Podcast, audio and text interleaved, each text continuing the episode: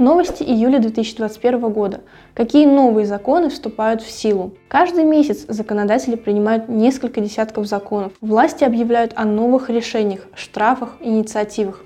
Не исключение и грядущий июль 2021 года. В нашем сегодняшнем видеоролике мы расскажем вам о том, какие правовые и экономические сюрпризы ожидают россиян уже совсем скоро. Смотрите наше видео до самого конца, чтобы не упустить ни одной важной детали. Ставьте лайки и, конечно же, делитесь с нами вашим мнением в комментариях к этому ролику. А еще теперь на нашем канале каждую пятницу в 18 часов вас будет ждать прямой эфир с обзором новостей недели, на котором вы также сможете задать свои вопросы и получить юридическую консультацию прямо на трансляции. Ставьте напоминания. Итак, начнем.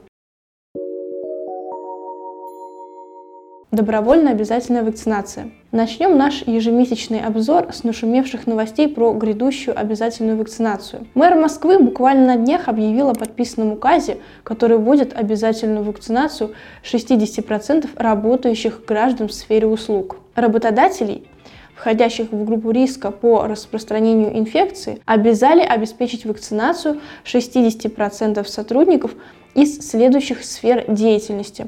Это торговля, это ЖКХ, это общественное питание, театры, кинотеатры, развлекательная индустрия и так далее. Помимо всего прочего, документ содержит четкие сроки выполнения указанных требований. Первым компонентом сотрудники должны быть привиты до 15 июля вторым компонентом в срок до 15 августа. Более подробно знакомиться с порядком проведения профилактических прививок можно в постановлении главного государственного санитарного врача по городу Москве Андреевой от 15 июня 2021 года номер один. Ну а как же положение федерального закона, спросите вы? Ведь там черным по белому сказано о том, что вакцинация должна осуществляться на добровольных началах. Да, все так. Согласно действующему законодательству, а именно 157 федеральному закону об иммунопрофилактике, любая вакцинация в России осуществляется только на основе добровольного согласия гражданина. Помимо этого,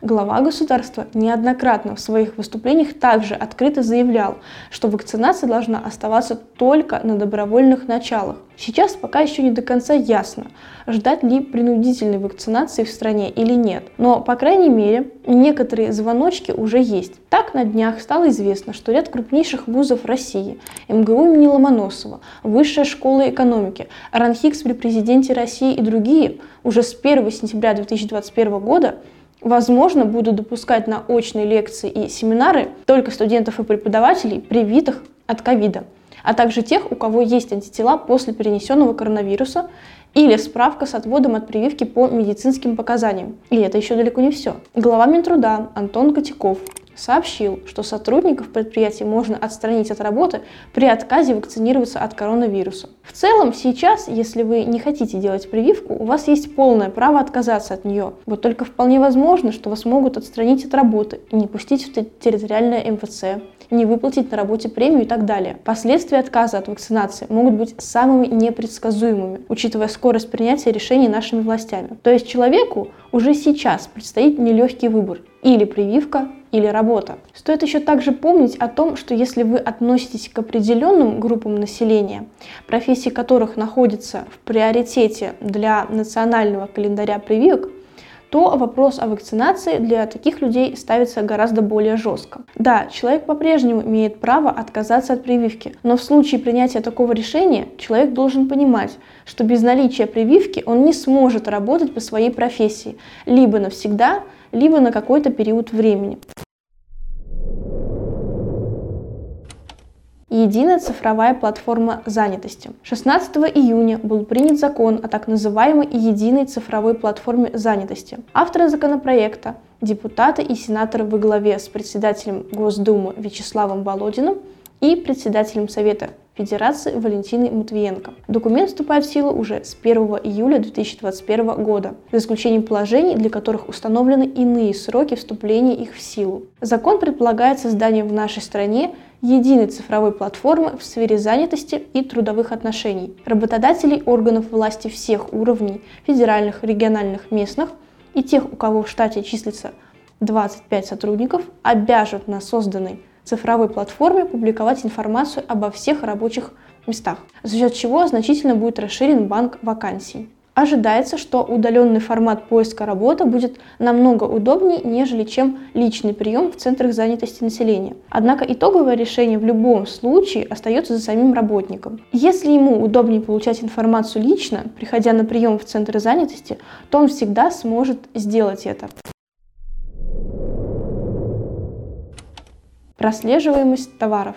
ФНС запланировала нововведение для предпринимателей – систему прослеживаемости товаров – уже с 1 июля в полную силу заработает национальная система прослеживаемости товаров НСПТ. Предпринимателям, работающим с импортными товарами, теперь придется сдавать дополнительную отчетность по-новому оформлять счета фактуры. Это очередной кнут для бизнеса от государства, направленный на борьбу с серым импортом и нелегальным оборотом. С помощью системы прослеживаемости органы власти будут следить за движением товаров от производителя к конечному покупателю. Заканчивается переход на карты МИР. В июне заканчивается переход на карты национальной платежной системы МИР. Большинство пенсионеров и получателей различных социальных выплат нашей страны уже давно перешли на платежную систему МИР. Однако, если вы еще не успели этого сделать, то поторопитесь, осталось всего несколько дней. Нового продления срока перехода на карты МИР в этот раз, скорее всего, не последует. А с июля 2021 года пенсионные и иные социальные выплаты на карты Visa или MasterCard приходить уже не будут.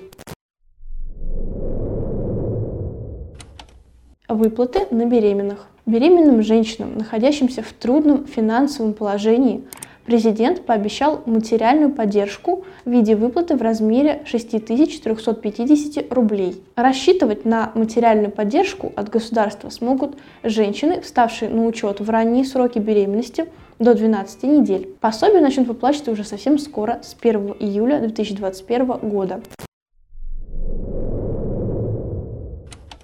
Выплаты семьям с детьми. И еще одна мера поддержки неполных семей с детьми озвученная главой государства этой весной, скоро реализуется. Речь идет о выплате неполным семьям, воспитывающим детей в возрасте от 8 до 16 лет.